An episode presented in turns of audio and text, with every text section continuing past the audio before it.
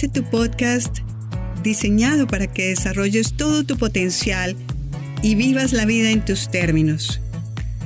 Yo soy Luz Estela Jara, coach de mindfulness y de vida, y te comparto temas de interés para tu mejor estar como mindfulness, psicología positiva, compasión y bienestar emocional, entre otros, con la participación de invitados especiales y todo para que conectes con presencia, compasión y amabilidad contigo y con los demás.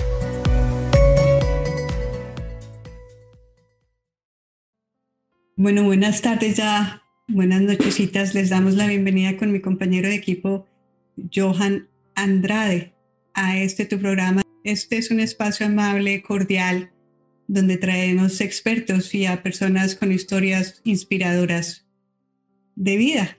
Y lo rico también es que podemos interactuar, hacer preguntas, comentarios. Entonces, si alguien tiene alguna pregunta o comentario, la podemos poner en el chat y al final dejamos unos 15 minutitos para la interacción. El día de hoy tengo el privilegio y el honor de tener a Manuela García como nuestra invitada. Tuve la oportunidad de conocer a Manuela, estábamos comentando al respecto, en un taller de cinco ritmos. Es que este es un espacio de, de conexión corporal y espiritual muy interesante. Esto fue hace algunos años, ya recordamos casi cuatro años. Hay una charla acerca de cinco ritmos, si quieren verla en el episodio anterior con Alejandra Rico, una de las representantes de, este, de esta práctica en, en Colombia. De lo poco que compartimos con Manuela, porque realmente no fue mucho, fueron un par de almuerzos, y alguna conversación y después nos encontramos en otro par de, de prácticas de cinco ritmos. Me, me llamó mucho la atención esa claridad mental de su propósito, de ayudar a las personas en forma integral con su nutrición y como veremos un poco más adelante con su nutrición integral. Y de otro lado me llamó también muchísimo la atención la pasión, la entrega con que desempeñaba esta práctica, por ejemplo, de cinco ritmos y cuando nos sentamos a comer también con, con su alimentación, bastante en acorde, bastante armoniosa con lo que estaba diciendo. Entonces eso me llamó mucho la atención, su, su juicio, su ecuanimidad, su, su tranquilidad y su pasión por lo que hace. Manuela, te agradezco muchísimo que estés aquí acompañándonos. Una buena tarde. Hola Luz, gracias. Qué bonita eh, introducción. Sí, la verdad que ese espacio nos unió a muchas personas que estamos como en búsqueda al final de lo mismo, ¿no? Y es como ese balance integral, esa sanación interna. Y pues qué placer eh, el encontrarnos y el reencontrarnos ahora nuevamente. Para mí fue toda una sorpresa cuando me contactaste eh, pero estoy muy feliz de estar aquí hoy. Muchas gracias.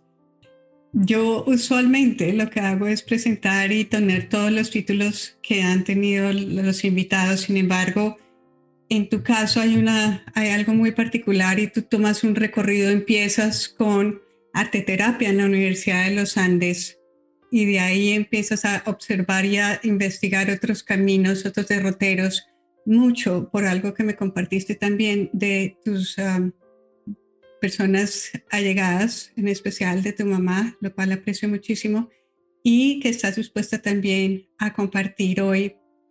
Entonces yo te voy a dejar a ti la presentación y el recorrido tanto académico como experiencial que has tenido desde que iniciaste esta arte terapia en la Universidad de los Andes. Así es de que por favor el micrófono es tuyo, Manuela. Gracias, Luz. Pues en realidad empecé estudiando artes plásticas. La idea era siempre hacer esta, eh, buscar la terapia a través del arte. Em, y pues digamos que yo siempre, como que cuando me gradué del colegio, era de esas personas que no tenían idea qué quería hacer con mi vida. Em, tenía muchas posibilidades, buenas calificaciones, buenas aptitudes para ingresar a las universidades, pero nunca supe o nunca tuve la claridad con respecto a qué era aquello que quería yo hacer.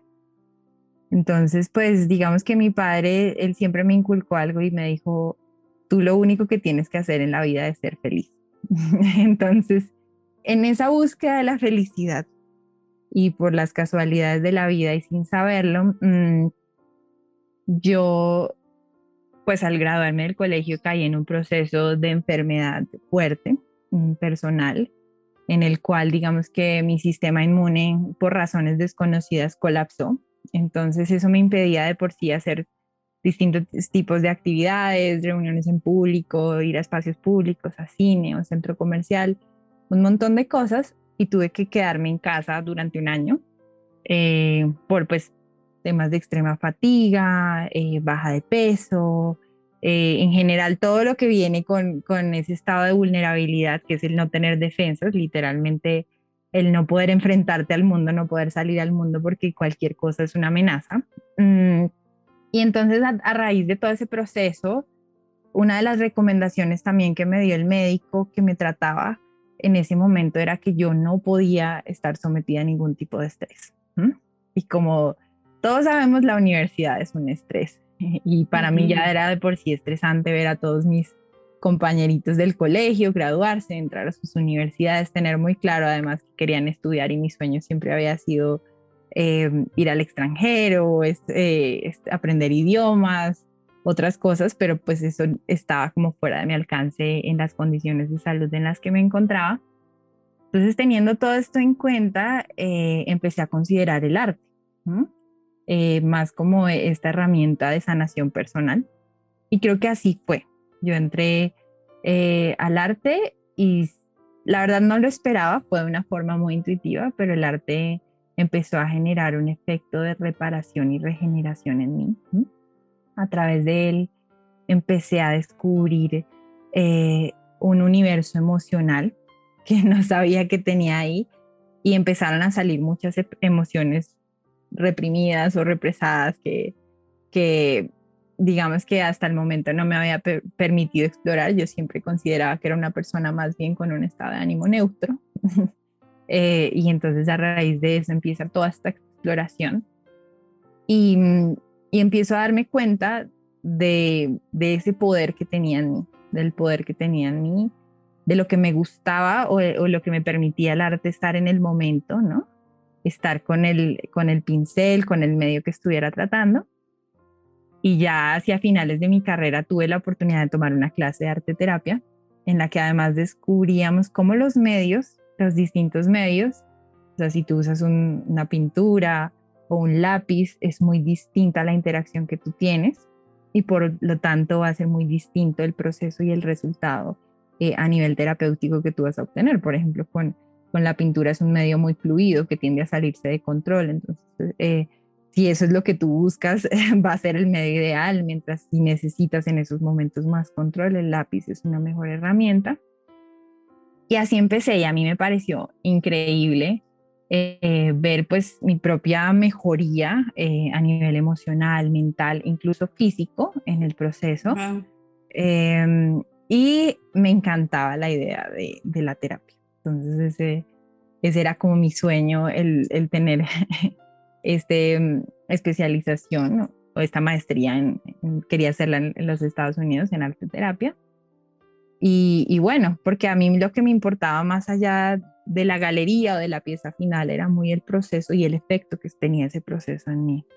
Em, ya cuando estaba en el proceso de finalizar mi carrera y de empezar a determinar qué era lo que quería, eh, empecé a tener como contacto con el mundo del yoga, de la meditación y tuve la oportunidad de hacer un retiro eh, en el cual hacíamos un ayuno y después era como un tipo de alimentación muy limpia, muy balanceada, muy como comida muy fácil de digerir, por así decirlo, vegetariana.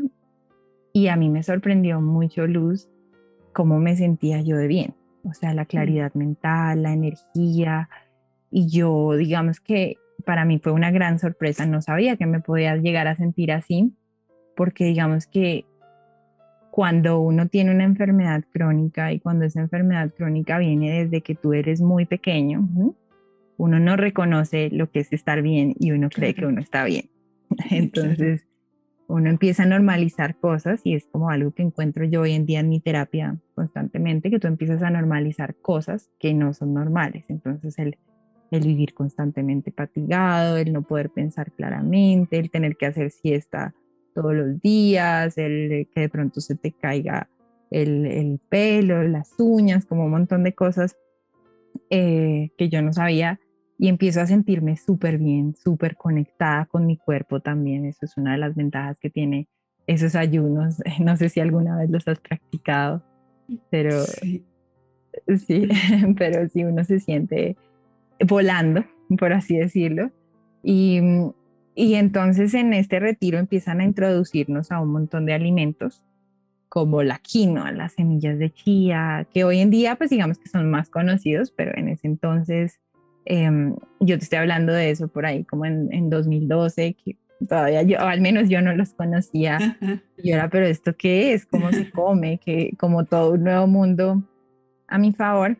Mm, porque hasta entonces, hasta ese retiro, daba la particularidad que mm, yo sí creo mucho que aquello con lo que tú más luchas es donde está tu trabajo y tu propósito. Yo puedo decir que era una de esas personas que no le gustaba comer. Entonces, ah, no era que no comiera, pero era que yo nunca tenía hambre. Entonces yo comía porque tocaba. Eh, y parte de lo que yo comía, pues era lo que se me antojaba, que por lo general es todo lo que no es saludable. Entonces, eh, hamburguesas, helados, papas fritas, un montón de cosas eh, que yo creía no tenían absolutamente nada que ver con cómo yo me estaba sintiendo. Entonces, pues no me afectaba en lo más mínimo. Ahora me doy cuenta que cero conexión, o sea, lo que yo como no tiene nada que ver con mi salud. No tiene nada que ver. Por eso te digo que la primera parte de mi sanación fue solo a través del arte, porque en cuanto a estilo de vida yo no hacía ejercicio, eh, para nada, pues además vivía cansada, entonces pues eso digamos que no era el mejor ambiente para hacer ejercicio y, y justo me acuerdo que al frente del taller de arte donde yo pintaba había una, una un puesto de hamburguesas, el corral. Ah, yo salía directico, me llegaba el olor y eso era lo que yo quería almorzar y yo salía directico a almorzar hamburguesas el corral y así fue más o menos eh, mi tiempo en la universidad. Entonces con este retiro empiezo a pensar como, wow, me siento súper bien. Eh, empieza a abrirse como todo este universo de la comida y justo antes de, de que fuéramos nosotros al retiro también nos dan como esta noticia de que mi madre tiene cáncer en el estómago, ¿sí? Y que tenemos que empezar un proceso de quimioterapias. Y digo tenemos porque yo creo que el cáncer no es una enfermedad de una sola persona, sino es como un proceso familiar, o al menos así lo vivimos en la familia. Eh, entonces a mí me empieza a interesar la comida en otro aspecto. A mí nunca me interesó, digamos, nunca fue parte de mi interés eh, lo que para muchos es o la motivación de tener la chocolatina o estar fido, que es una aproximación muy válida, pero nunca fue un interés para mí. Eh, pero, y también como pues no sabía cocinar, no me interesaba para nada el tema de la comida, pero empiezo a leer acerca de las propiedades de estos alimentos y en el mismo proceso de mi madre como que mucha gente le mandaba información que estoy segura que muchos de tus oyentes, incluso tú mismas, te has visto bombardeada de de mensajes de WhatsApp que te envían que las pepas del aguacate para el cáncer, que, y todo el mundo te empieza a recomendar que las hojas de la guanábana, que, y a mí me encantaba leer. Y yo leía y leía y leía. Y yo decía, no puede ser que las semillas de chía hagan esto, esto, lo otro, como que me parecía increíble. Y ahí es como mi primera aproximación a la comida como, como una fuente de sanación o como que realmente estaba teniendo una reacción en mi cuerpo.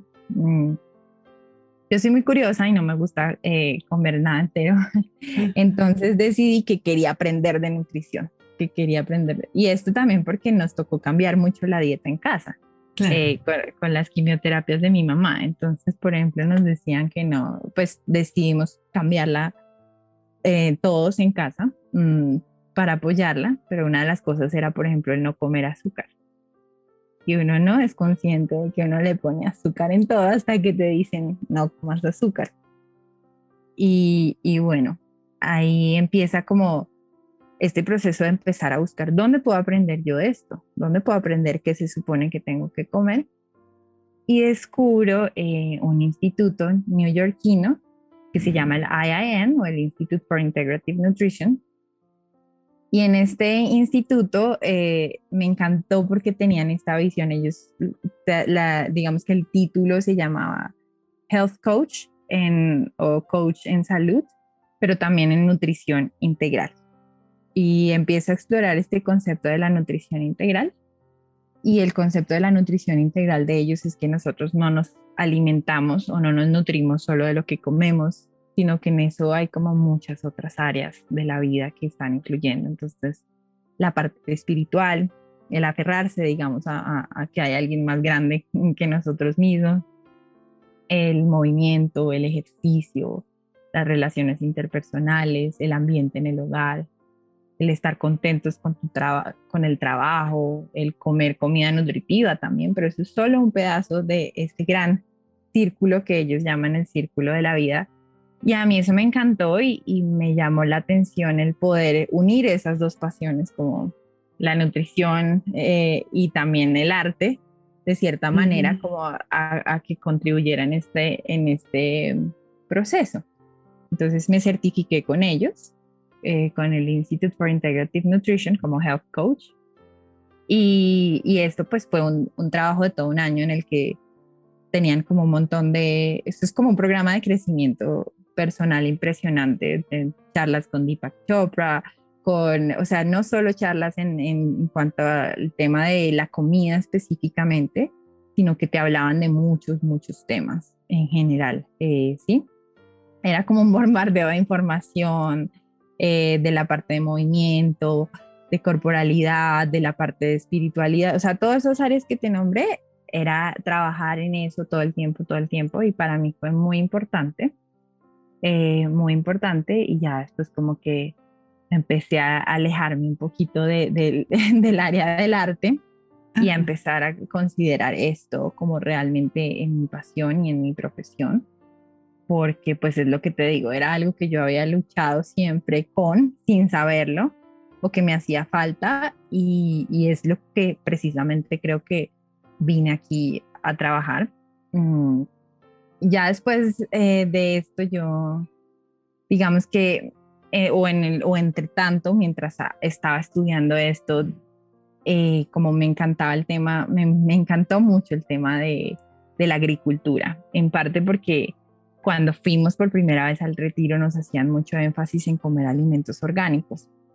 Y como que con el tema de las quimioterapias de mi mamá, estábamos como en esta onda de tratar de reducir la carga de toxicidad eh, que teníamos en nuestra vida diaria y parte de eso pues eran los pesticidas que venían de la, del alimento y pues nosotros tenemos una finca eh, aquí en Tibasosa, en Boyacá, y, me encantó la idea de pronto traer eso, esa idea es esa agricultura orgánica a la finca. Entonces me fui a un centro en Alemania que se llama eh, y Shumei tiene su base en Japón. En realidad es un centro en Japón que tiene distintas eh, granjas, por así decirlo, o distintos centros en, en varias partes del mundo, pero particularmente o lo que es muy muy específico de este centro es que ellos creen o sus dos pilares son las artes y la agricultura. Ah, wow. Ah, wow. pues. Sí, eh, y eso es como lo que le invierten todo el tiempo. Ellos dicen que las artes para nutrir el alma y la agricultura para nutrir el cuerpo.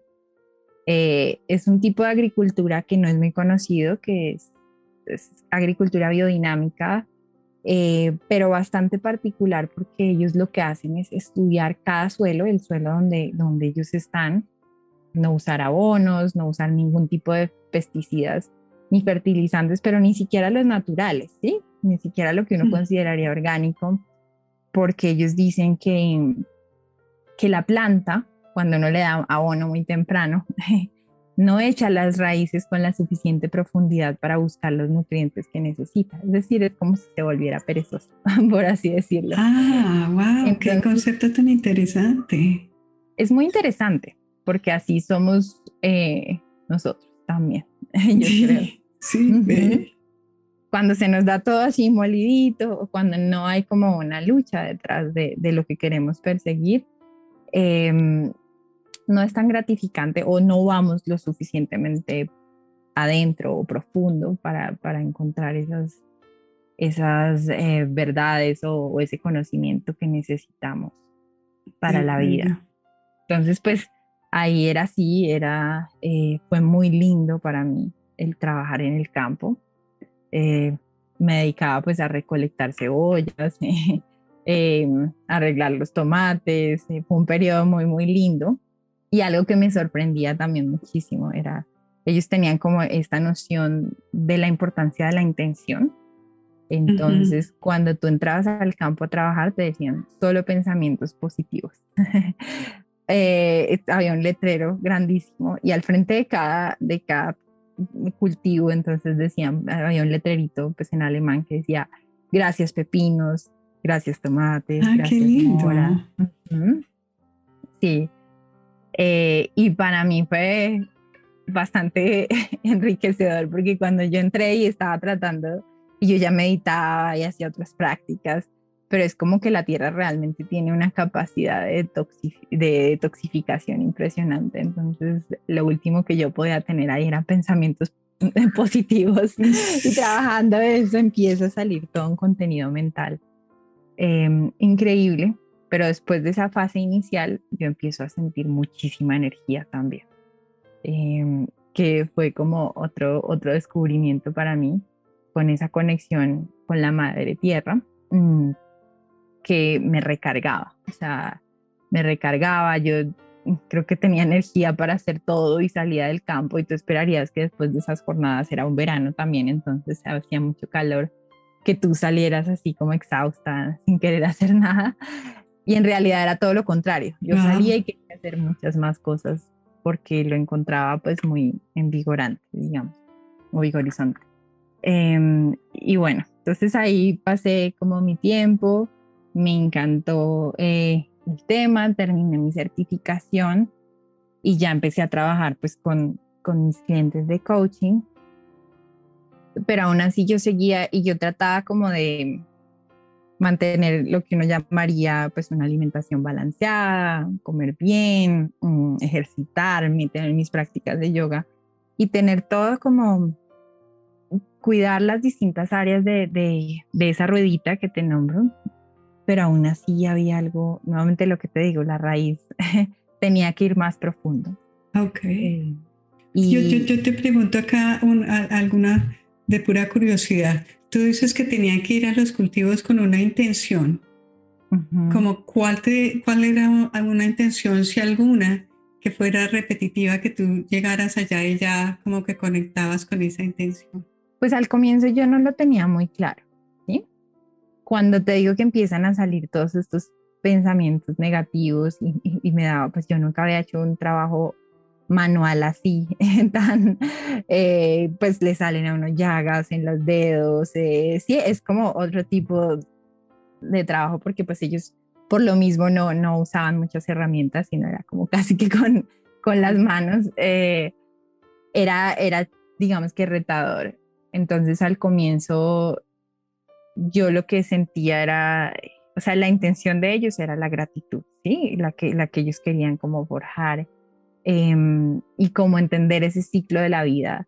De las buenas semillas producen buenos frutos y de la, misma manera que esos frutos nos alimentan, nosotros la devolvemos a la tierra. Sí, e, es, como una noción de ciclo.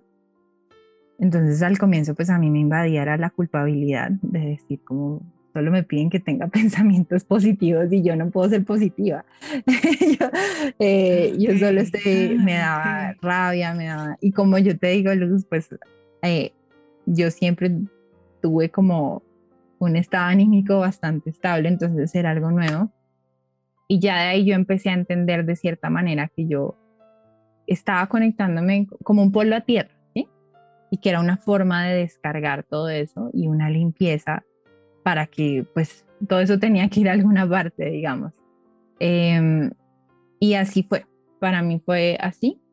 Y la intención que puse fue como de esa aceptación y de estar ahí en el momento porque no había nada más, o sea, ahí como que, digamos que lo único para, para que teníamos que pensar más o menos era en la hora del almuerzo, pero de resto, y esas es como las ventajas, y también lo encuentro mucho en el arte del trabajo manual o del trabajo con las manos, es que te dan como la oportunidad o de irte por allá volando a pensar en muchas cosas o de realmente estar ahí.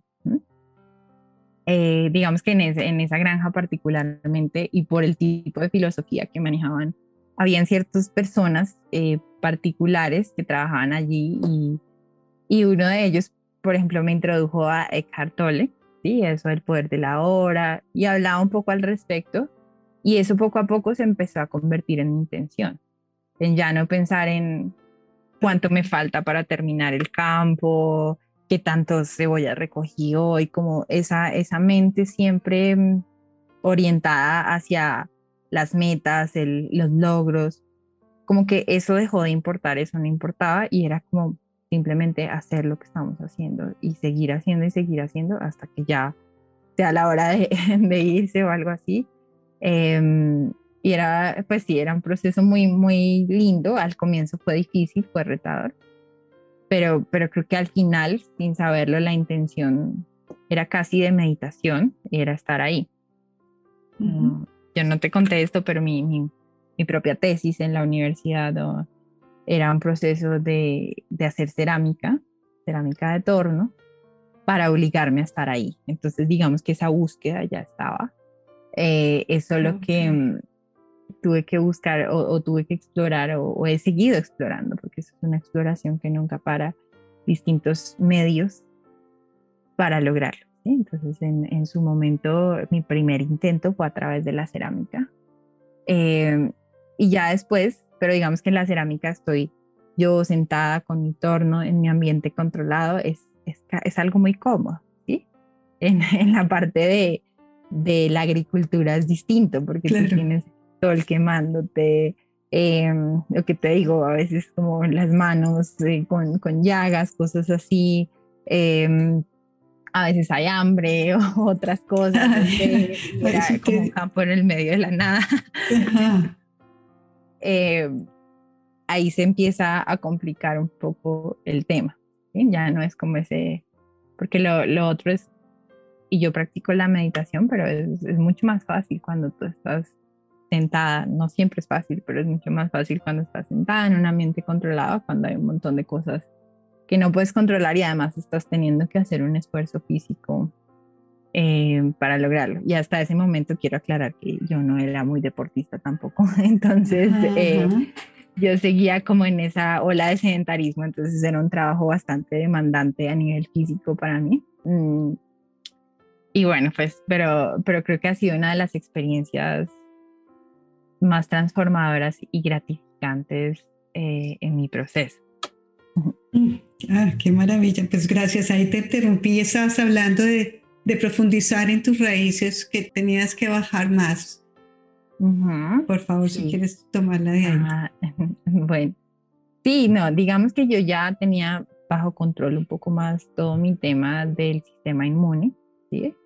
Eh, que además ese proceso me enseñó muchísimo porque al tener mis defensas muy bajitas era como que cualquier estresor mm, se volvía una amenaza. Entonces, eh, si yo me estresaba porque había entregado un trabajo malo, porque cualquier cosa, al otro día yo ya lo sabía porque ya amanecía enferma. Eh, y me hizo volverme muy consciente de, de, esa búsqueda de una vida más holística, como de, de una vida tranquila, que la prioridad para mí era la tranquilidad.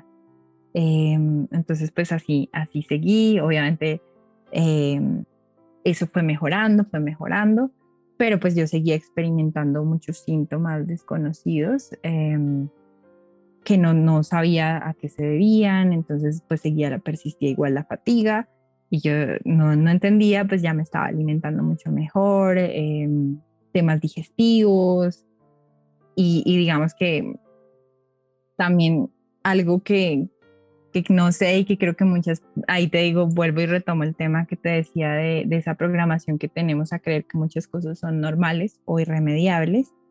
A mí desde chiquita me habían dicho, más o menos eh, como mi madre tuvo muchos problemas en, en la gestación, em, cuando pues me estaba esperando y digamos que yo fui enfermiza desde chiquitita, fui, nací prematura y tenía muchas condiciones de salud desde muy chiquita. Entonces era algo como que los médicos siempre me habían dicho que, que yo era así, que lo tenía que aceptar, sí, que era algo como más o menos que la lotería genética no había jugado bien para mí. no. Ah, Exacto, y había muchas cosas que me decían como tienes que acostumbrarte a vivir con eso. ¿sí? Yo visitaba distintos médicos, tienes que acostumbrarte a vivir con estreñimiento crónico, tienes que acostumbrarte a vivir con fatiga, tienes que saber que tú no vas a poder hacer las mismas actividades que otras personas. O sea, para mí era normal. Pequeñas cosas como desde el colegio, eh, mi mamá había sacado como un permiso en educación física para que fueran más laxos conmigo o algo así, porque yo no podía realizar las mismas actividades que los otros niños. Eh, entonces yo me programaba como, yo no puedo hacer ejercicio, ¿sí? el ejercicio no es para mí porque yo nací de cierta manera, entonces no, no nací para hacer ejercicio. Em, y todos esos condicionamientos de, de, de, que ya, lo que fue, fue, ¿no? Y cuántas veces hemos ido al, al médico y nos dicen como, no, es que esos son los genes, ¿sí? Tienes eso es genético, eso es genético, no hay nada que hacer, no puedes hacer nada. Y ese era como mi caso. Em, hasta el momento del, del, cáncer de mi mamá, yo creía que mi salud dependía de la calidad del médico que yo tenía al frente. Entonces, si el médico sabía recetarme los medicamentos o los suplementos que eran, de eso dependía mi salud y de eso dependía que yo estuviera bien cuando empecé a enterarme en la nutrición, empecé a ver que de pronto no era así y al ver que muchas cosas mejoraban, eh, me dio como un incentivo aún más allá de pensar, bueno, hasta dónde yo puedo retarme y hasta dónde puedo ir más allá de todos esos condicionamientos o de esas cosas que he creído hasta este momento que son imposibles para mí. Como por ejemplo empezar a hacer ejercicio poco a poco. Obviamente pues al comienzo era muy retador. me eh, imagino pero tal vez es retador para todo el mundo. sí, solo que yo en mi cabeza creía que era por, por mi genética o por, por mis condiciones. Em, y no me, atreví, no me atrevía a atravesar esa ola porque simplemente como me habían dicho eso no es para ti, entonces yo había dicho, bueno, listo, no es para mí y ya. y no lo hago, pues mucho mejor. Pero pues empiezo a hacerlo y empiezo a notar los beneficios, eh, me empiezo a sentir mucho mejor y como que con cada cosa que hacía, me sentía mucho mejor. Mm, hasta que pues empiezo a encontrar como un gran muro, eh, como un punto, una barrera que no logras atravesar. Muchos síntomas que no se iban. Em, y claro, pues yo decido hacer un viaje a la India eh, en busca, pues con esa pasión que me genera el yoga y la meditación, como en esa búsqueda personal. Y, mm, y cuando llego de la India, resulta que en la India aparentemente como que contraje un parásito o eh, pues ese fue el diagnóstico que me dieron después. Empiezo a tener síntomas digestivos muy fuertes y empieza todo a salirse de control.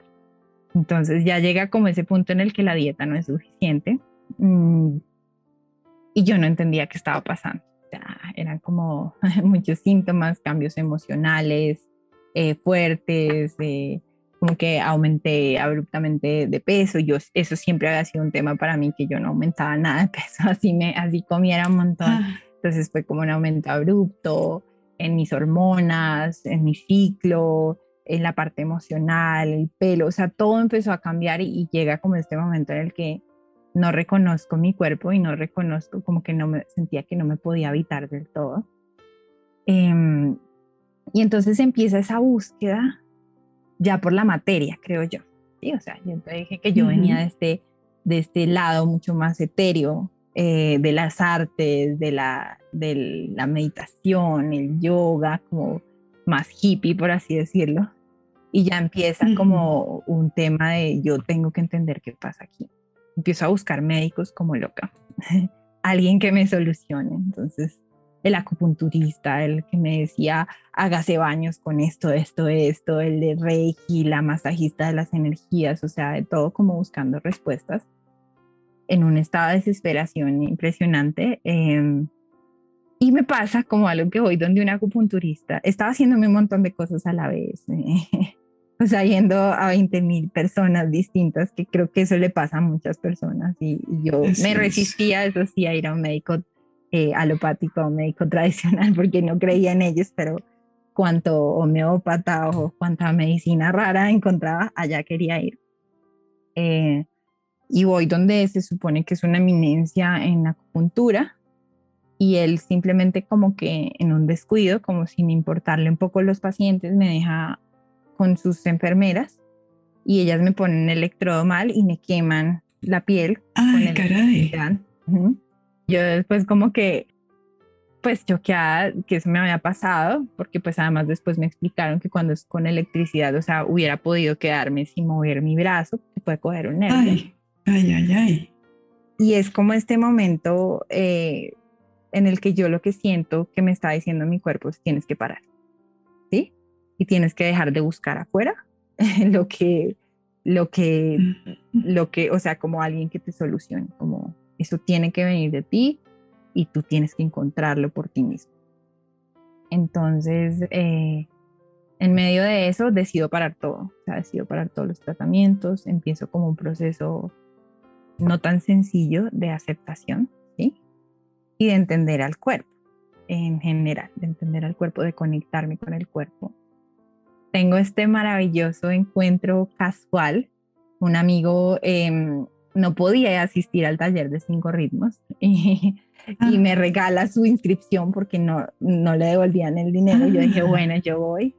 Empiezo esta conexión con el cuerpo, a sentirme ya como que lo podía habitar y a fascinarme por el cuerpo y lo que hace y, tomo como la decisión de querer aprender, o sea, no, ya no tengo en mi cabeza muy claro qué fue primero, pero, pero sé que todo se estaba gestando muy en paralelo de decidir cómo yo quiero entender qué es esto que yo tengo acá y qué es esta máquina que para mí es tan desconocida, tan ajena, que no sé ni siquiera cómo funciona o sí, tengo muchos síntomas, ni siquiera puedo describir dónde me duele, qué, qué es lo que está pasando porque es algo totalmente ajeno a mí.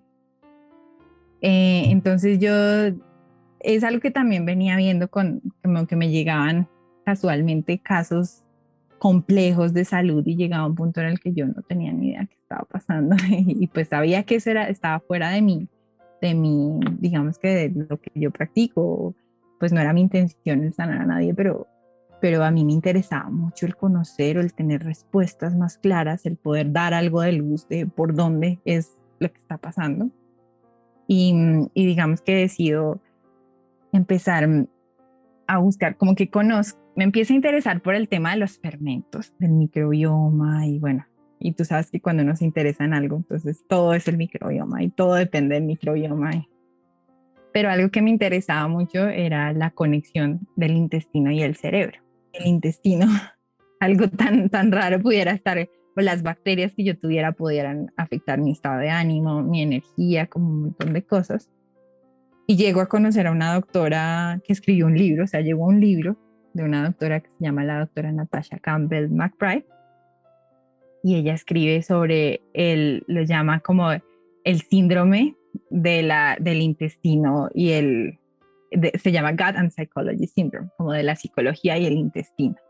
Eh, y yo me puse a hacer, eh, a, hacer eso, hago una dieta con ella y ahí empieza otro proceso, porque empieza el proceso de las dietas restrictivas, que es otra historia. Em, pero empiezo a hacer esa dieta con la búsqueda de, de, sanarme y a pesar de que no fue la sanación, no fue la cura, empiezo a notar como muchos cambios positivos en muchas áreas. Pero habían otras cosas, o sea, igual que siempre en mi vida, como cuando algo se, se, se mejoraba o estaba bajo control, lo demás se descontrolaba.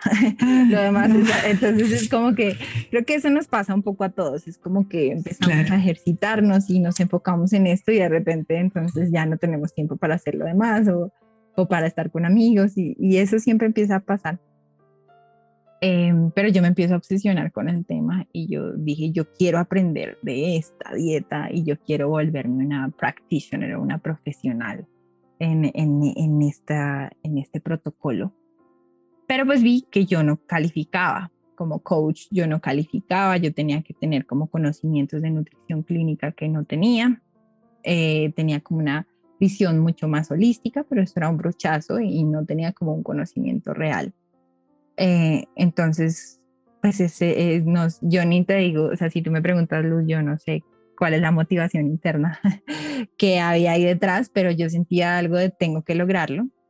Entonces empiezo a investigar cómo me puedo volver eh, practitioner y cuáles son, como, cómo puedo aprender nutrición clínica. Entonces em, encuentro, eh, pues como que dentro de los requerimientos que ya daba era como tenías que ser o médico o enfermera o nutricionista, o había como una excepción para una cosa que se llamaba terapia nutricional, que hasta el momento no tenía ni idea qué era.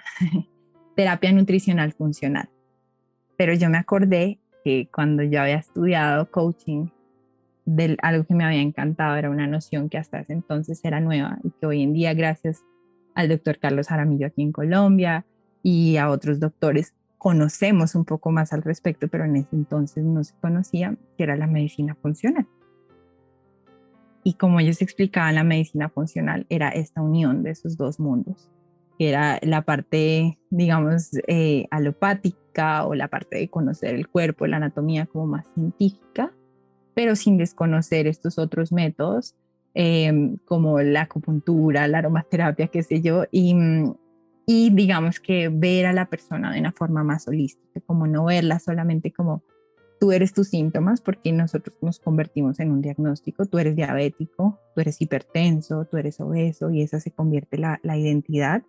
Y muchas veces cuando nos enfrentamos a, a, un profesional de la salud, eso es todo lo que ven en exámenes y, se olvidan de ver a la persona que hay detrás. Mm, entonces eso me encantaba cuando, y, y se me viene a la cabeza. Y me encantaba también la idea de, de la medicina funcional, de buscar la causa. ¿sí? porque nunca había buscado, pues yo había buscado la causa, pero digamos que, por ejemplo, por ponerte un ejemplo, para el estreñimiento siempre me decían, ¿qué es, lo, ¿qué es lo que no dejas ir? ¿Qué es lo que no puedes soltar? ¿Qué es lo que...? Y yo era, hacía cuánta terapia para poder soltar lo que tenía guardado. Eh, sí, y yo decía, pero ¿qué más tengo que soltar? ¿Qué más me hace falta? Entonces me llamaba la atención. Yo ya había hecho todo, pues muchísimo trabajo lo que te digo, de lo psicológico, energético, de, de reparar mis traumas de la infancia, de un montón de cosas, pero lo único que me faltaba era ver lo físico, qué estaba pasando realmente en lo físico. Em, y entonces, pues yo en, esto meto además, cuando empiezo a hacer esta dieta, meto a toda mi familia. Y mi mamá afortunadamente ya había terminado su proceso de quimioterapias ella queda muy débil, muy, muy débil, se adelgazó mucho, como nuevamente ya no estaba el cáncer ahí, hay como este breve periodo de gloria en el que te sientes súper bien y súper agradecido, pero después em, tienes que empezar a lidiar con todos los efectos colaterales que dejan las quimioterapias o estos procesos tan agresivos.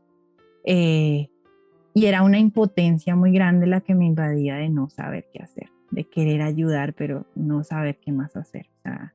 En la casa ya hacíamos ejercicio, meditaciones, yoga, eh, nuestras oraciones, em, comíamos de la mejor manera que sabíamos hacerlo, eh, experimentábamos una cosa, la otra, y sin embargo, nuevamente, entonces te digo, era esta necesidad de ir más allá. Entonces encuentro este instituto con este énfasis en, nutrición funcional y, y decido inscribirme y empiezo a, encontrar un mundo que hasta el momento era totalmente desconocido, que era este cuerpo. O sea, darme cuenta que yo ni siquiera sabía dónde quedaba el hígado, ¿sí? Y eso, pues, eh, por ejemplo, hace poco dictaba un taller y les contaba a las personas, mira, es que cuando te duele acá te está doliendo el estómago y si es acá es el hígado y si es... Porque la verdad yo ni siquiera sabía, era el lado derecho, el izquierdo, a uno a veces le duele eh, una cosa y uno no sabe si es el apéndice o si es el colon o si es eh, qué cosa así, o dónde queda el vaso, o sea, era un universo totalmente desconocido. Em, yo empiezo, sigo bailando cinco ritmos y eso pues digamos que empieza a conectarme aún más con mi cuerpo y con una sabiduría que yo no sabía que tenía. Mm, no sé si a ti te pasó lo mismo, Luz, pero como que después del, del primer día de talleres llega un momento empieza a funcionar solo, se mueve solo sin que tú lo dirijas. Sí, sí son, experiencias que, uno las tiene que vivir. Sí, es, es increíble. Yo quiero escuchar esa charla con, con Alejandra. Y bueno, o sea, eso lo hace nuestro cuerpo todo el tiempo. El late sin que el corazón late, sin que le digamos que tiene que latir, se mueve para un lado, para el otro. Eh, todos los procesos no los controlamos, pero no los entendemos tampoco. Y cuando hacemos conciencia de esos procesos, yo creo que también podemos empezar a modificarlos o a tomar esas acciones. Entonces, nuevamente vuelvo a un concepto que te decía que para mí la comida nunca fue importante porque nunca mm, creía primero que era necesaria o tampoco me daba mucha hambre, pero empieza a haber una intención detrás del alimentar y es sanar a través de la comida, sanarme. Entonces, cada, plato. Importante, ah, ok. y ahí es donde viene entonces esa, esa integración, pero te va llegando, te van llegando las cosas a medida que las vas pidiendo en realidad. Eh, no es coincidencia que este amigo te haya regalado esa, esa boleta para ir a ese taller. Nada, nada es coincidencia cuando uno tiene esas intenciones y las, la tenías ahí guardada, pero me imagino que ahí realmente sale, se, se sí.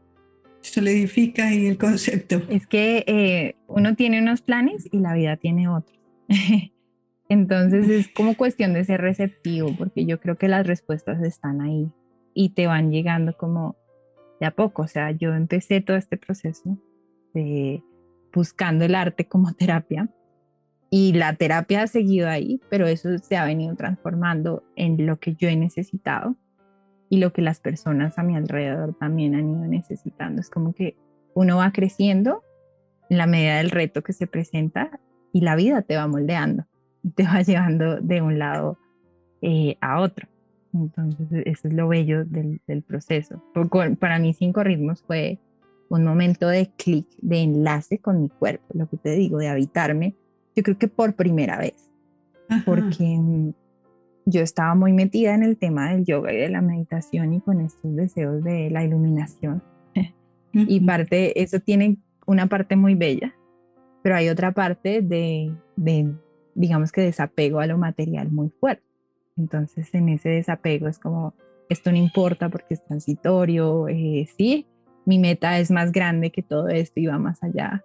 Y a través de mi propio proceso de salud, del de mi familia, el de mi madre, es, y de lo mismo que me va obligando eh, este tema, porque a veces se sentía como una cadena y yo sentía como, pero yo quiero salir volando y es como esto que me amarra es empezar a darme cuenta que esto sí importa. Y cuando yo em, empiezo a bailar y empiezo a experimentar eh, cinco ritmos, es como la primera vez que siento esas dos partes como unirse y el darse cuenta que lo uno mueve lo otro. Y, así es como una sinergia increíble. Entonces ese fue como el, yo creo que fue un momento de enlace y es el momento en el que conecto y me doy cuenta de lo increíble que es cuando uno trae ese espíritu a encarnar el, cuerpo o algo así, esa, esa unión entre ambos. Sí, sí, sí. Y entonces ahí haces la conexión y ya eh, empiezas a hacer, o sea, empiezas tu terapia, estás, estás empezando tu terapia y la gente empieza a tener estos retos para ti que, que tú no puedes empezar a manejar y, vas más allá y dices, no, yo, yo necesito algo más integral y ahí es cuando ya te preparas para ser una terapeuta de nutrición integral funcional con ese concepto de la nutrición que estabas esbozando de para el cuerpo, para el alma y para la mente. En últimas, la energía que tiene cada uno de los elementos que nutre nuestro cuerpo, nuestra mente y nuestra alma, al hacerla consciente podemos hacer las elecciones pertinentes, ¿verdad? Claro que sí. Sí, eso, es muy bello, es muy bello. Eh, a mí no deja de impresionarme los alcances que tiene la nutrición y a eso me dedico hoy en día. O sea, ya terminé eh, mi formación. Obviamente esto es un proceso que nunca termina. Yo sigo estudiando, sigo aprendiendo nuevas cosas. Em, ahora me dedico a hacer pues asesorías personalizadas eh, y es muy gratificante ver a diario como lo que te cuento, síntomas o cosas que la gente creía que eran normales y empiezan a cambiar, como por ejemplo las manchas en la piel, que uno cree que no tiene nada que ver con la alimentación, la energía, el sueño, eh, la sudoración, la vitalidad, o sea, demasiadas cosas em, empiezan a cambiar eh, que no creías que, que, tenían que ver. Y pues a mí me parece fascinante el entender la parte material, algo que era muy desconocido, como esta sustancia y este poder que tenemos a la mano.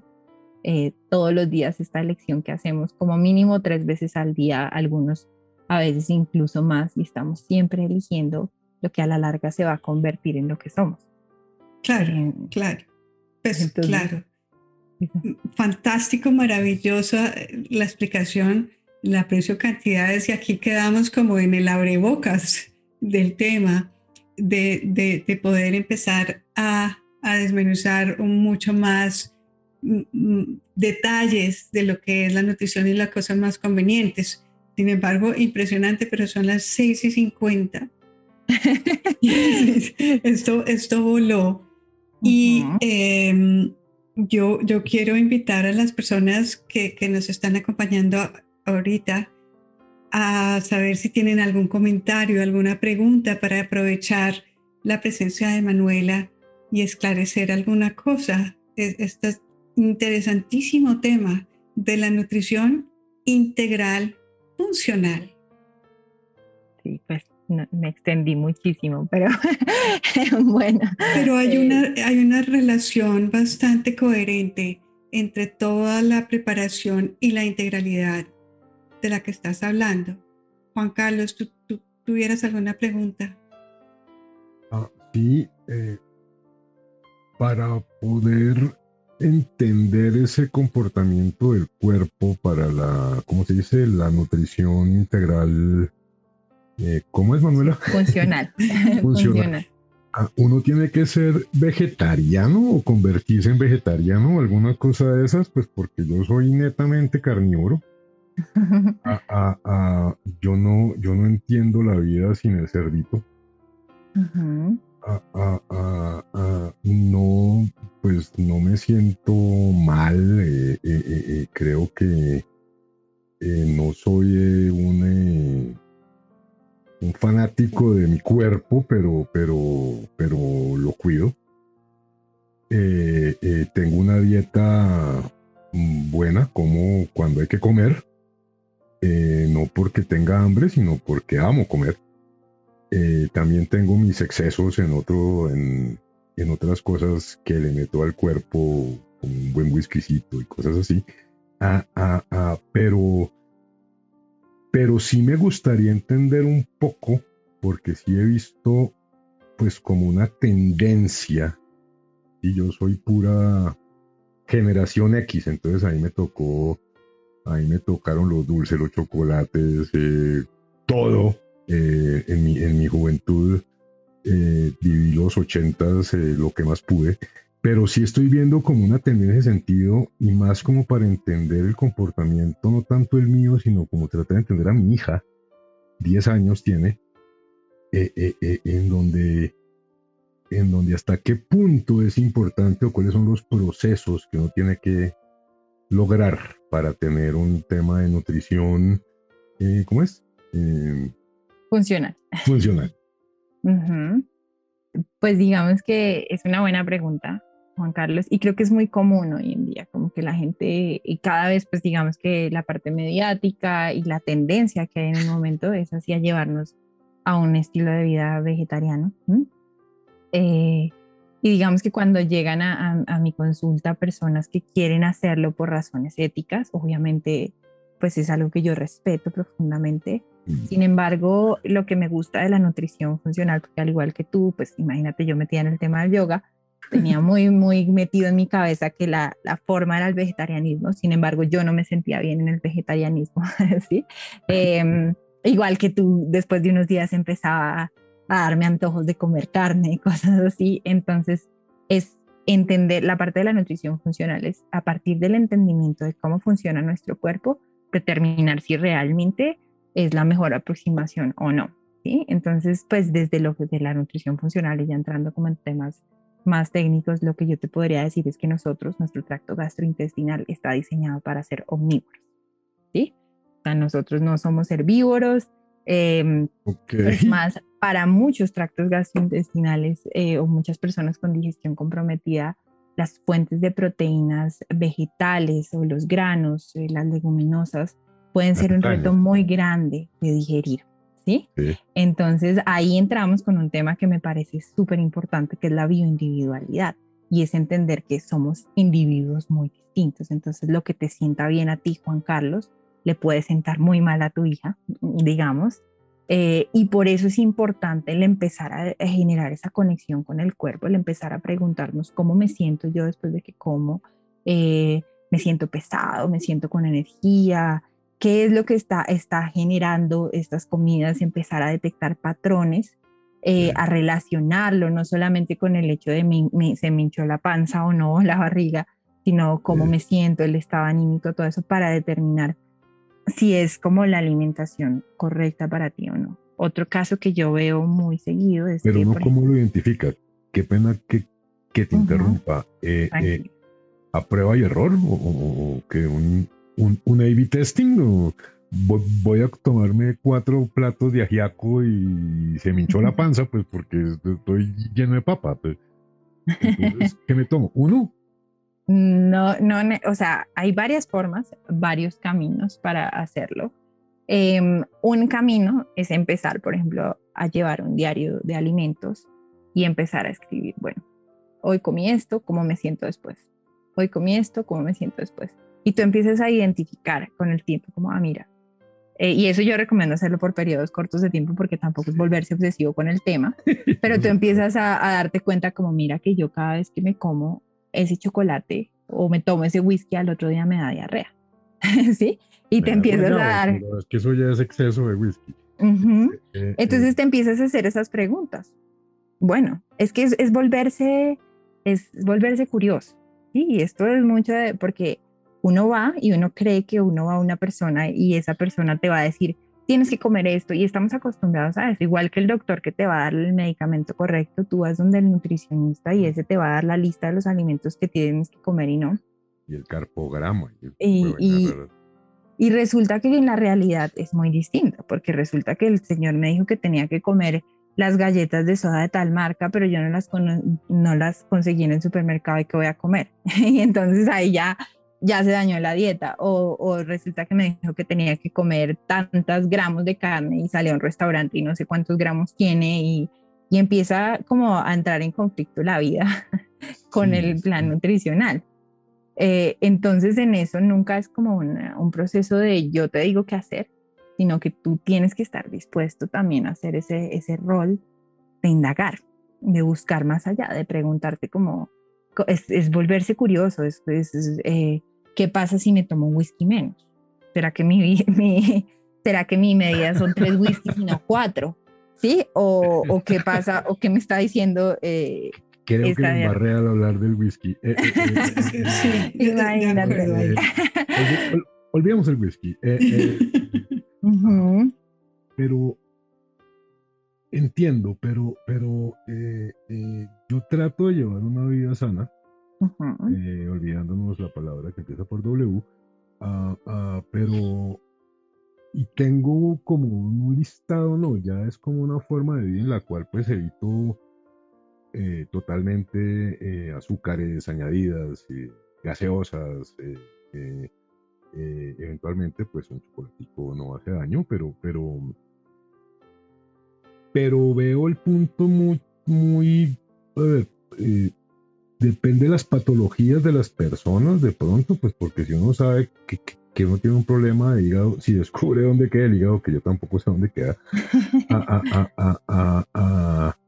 en donde la sensación como de pesadez o de, tema físico, eh, ¿en qué le afecta a uno en ese sentido? Pues porque también hay casos... Eh, eh, de desnutrición o de anemia en los cuales pues no sé hasta qué punto se requiere de una ayuda de un profesional de la salud que le diga a uno viejo es que usted tiene un tema de diabetes o alguna cosa de estas que no sé hasta qué punto desde el punto de vista espiritual uno puede llegar a corregir una cantidad de cosas. Yo soy muy escéptico, lo acepto, eh, eh, eh, pues porque, porque en mis 28 años de vida siempre me he sentido físicamente bien y eventualmente hasta ahorita que estoy encontrando pues cómo poder ser espiritualmente mejor. ¿Eso en qué influye la nutrición? Pues digamos que eh, eso era un poco como el tema que queríamos tocar con Luz hoy, porque uno a veces empieza a un extremo y se tiene que ir para el otro. O sea, pues, un poco el caso. Eso sí, aquí podemos hablar si quieres hasta las 11 de la noche, hora Colombia. bueno, yo no, eso depende de no, tengo problema. Eh, pero digamos que, digamos, yo venía de esta parte, de, de, esta búsqueda espiritual o algo, y tuve que encontrarme con este gran muro que yo les explicaba que es el funcionamiento del cuerpo. Entonces yo creo que no, ningún sistema eh, funciona si desconoce por completo el, el otro. ¿sí? Entonces tú puedes tú puedes tener el plato más sano del mundo y algo que a mí me llama mucho la atención en, mis valoraciones, yo hago una entrevista y le pregunto a la gente como, ¿cuál es el momento en el que te has sentido mejor en tu vida? ¿Sí? Y la respuesta nunca es, yo el momento en el que mejor me he sentido en mi vida es en el momento en el que hacía el plan perfecto de alimentación, comía cinco veces al día y, preparaba todas mis comidas y nunca es eso. Entonces eso eh, es como cuando estaba conectado, salía con mis amigos, tenía buena vida social, de pronto una buena relación de pareja, me sentía bien con mi trabajo. Eh, y a eso me refiero como a, una visión más global, ni siquiera particularmente con la espiritualidad, pero una visión más global, ¿sí? Entonces es súper importante eso, el no desconocerlo a la hora de pensar en la salud, ¿sí? Y el no, digamos que darle todo el peso de que nuestros síntomas tienen solo que ver con lo que yo como, porque no es así, es, es mucho más complejo y, ojalá fuera así de simple, pero es mucho más complejo que eso. Pero cuando tú empiezas a trabajar en los distintos frentes, tú te vas dando cuenta que hay áreas o tal vez empiezas a mejorar o a trabajar en todas en paralelo. Cuando llegas al tema de la nutrición en particular, digamos que algo que me parece súper importante, que nuevamente te recalco, nosotros, recalco, nosotros somos omnívoros. La base eh, de nuestra alimentación simplemente es alimentos reales. Nosotros estamos diseñados para comer todo, pero que sean reales. Parte de la desconexión que tenemos hoy en día es la facilidad de conseguir un montón de alimentos procesados y digamos que aliens que tienen un montón de ingredientes que yo no conozco y que nuestro cuerpo no va a conocer y que nuestro hígado tiene que metabolizar porque tampoco los reconoce. Y ahí es cuando empezamos a ver problemas de salud. Entonces, si tú me preguntaras por dónde empezar, yo te diría, vuelve a los alimentos reales. Lee las etiquetas de tus productos. Mira qué ingredientes tienen, porque hay un montón de ingredientes ocultos y, a mí me llegan muchas personas. Pero es que esto dice que es súper saludable y que ayuda al corazón y que yo no sé qué más. Bueno, lee. Eh, tiene...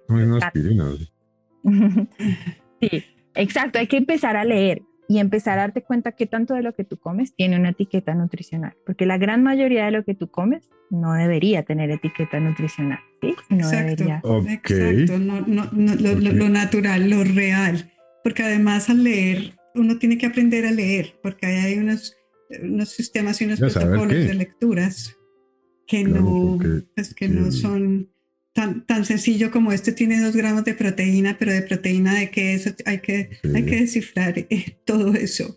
Cero calorías, pero no sé cuánto de, no sé qué Exacto.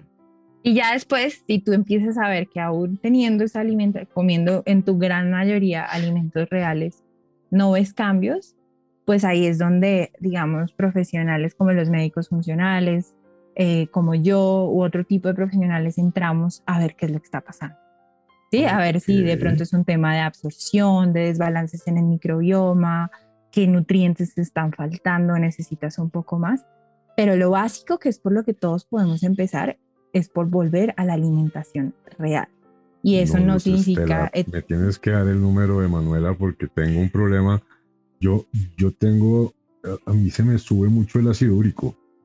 Pues me agota. Pero por supuesto, Manuela, por favor, danos tu contacto para los que están presentes y para los que tengan la oportunidad de, de, ver, de, verte, de vernos después. Entonces, danos tu contacto, por favor, Manuela. Claro que sí. Eh, bueno, entonces si me quieren contactar, normalmente yo como lo manejo es vía WhatsApp o correo electrónico. Entonces a través del WhatsApp, mi correo, mi número es 310 666. Aguarde, aguarde que a mí los celulares me hablan, yo esto no lo entiendo. 310 310 666 8186. sí. interesante. Perfecto. Interesante. Y mi correo es María, María, de pues, mi nombre es María Manuela García Ruiz, entonces María Magaru, mis iniciales, arroba gmail.com. Ahí está escrito en el chat también. Ah, perfecto. Ahí está escrito. Eh, gracias, Johan. Pues, eh, Manuela, muchas eh, información muy, muy valiosa.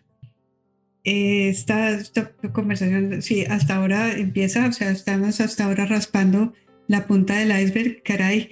Ojalá podamos encontrarnos prontamente nuevamente para hablar un poco más de la parte técnica y, ya de los, de los detalles.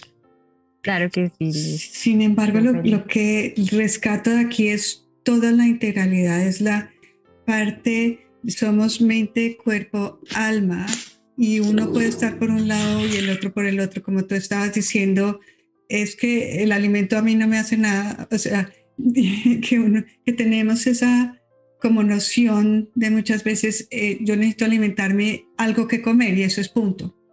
No, ¿cuál es la nutrición que yo le estoy dando con mi, con mi mente? ¿Cuáles son los pensamientos que estoy teniendo? Entonces, haces todo un proceso y un encadenamiento de lo que vas descubriendo y de lo que vas teniendo que seguir descubriendo.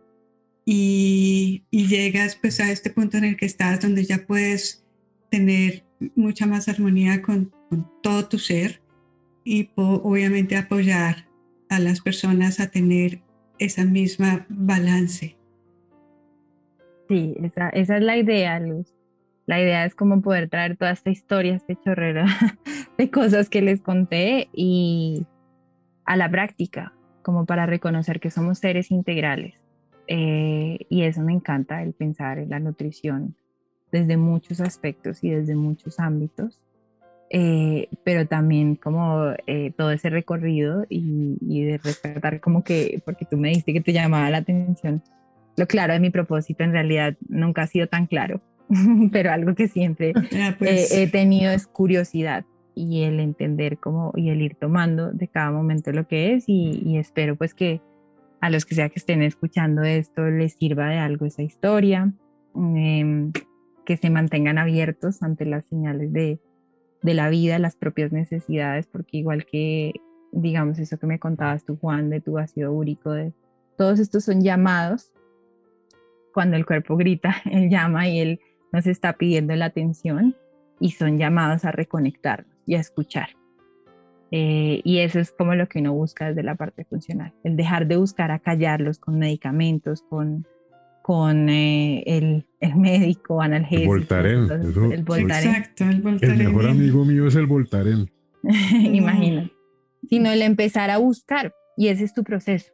Y, es, y esa enfermedad, o sea, hay un libro que se llama La enfermedad como camino, y yo creo que es muy cierto, y esa esos, esos dolores, esa enfermedad, esos, lo que, tus luchas personales son los que te van a llevar en esa búsqueda única y particular para ti de la espiritualidad, del cuerpo, de entender, a conectarte con el alimento. Entonces, desde que tú le permitas ser tu maestro. Eso estuvo, eso, eso, eso estuvo con broche de oro. Con broche de oro. Eh, Manuela, mil gracias. Muy amena, muy linda, muy agradable y, nutritiva en muchos aspectos de esta charla. A todos, muchas gracias por estar acá y nos vemos entonces en la próxima. Gracias, gracias a ti, gracias a todos por, por escuchar. Con mucho cariño. Hasta luego.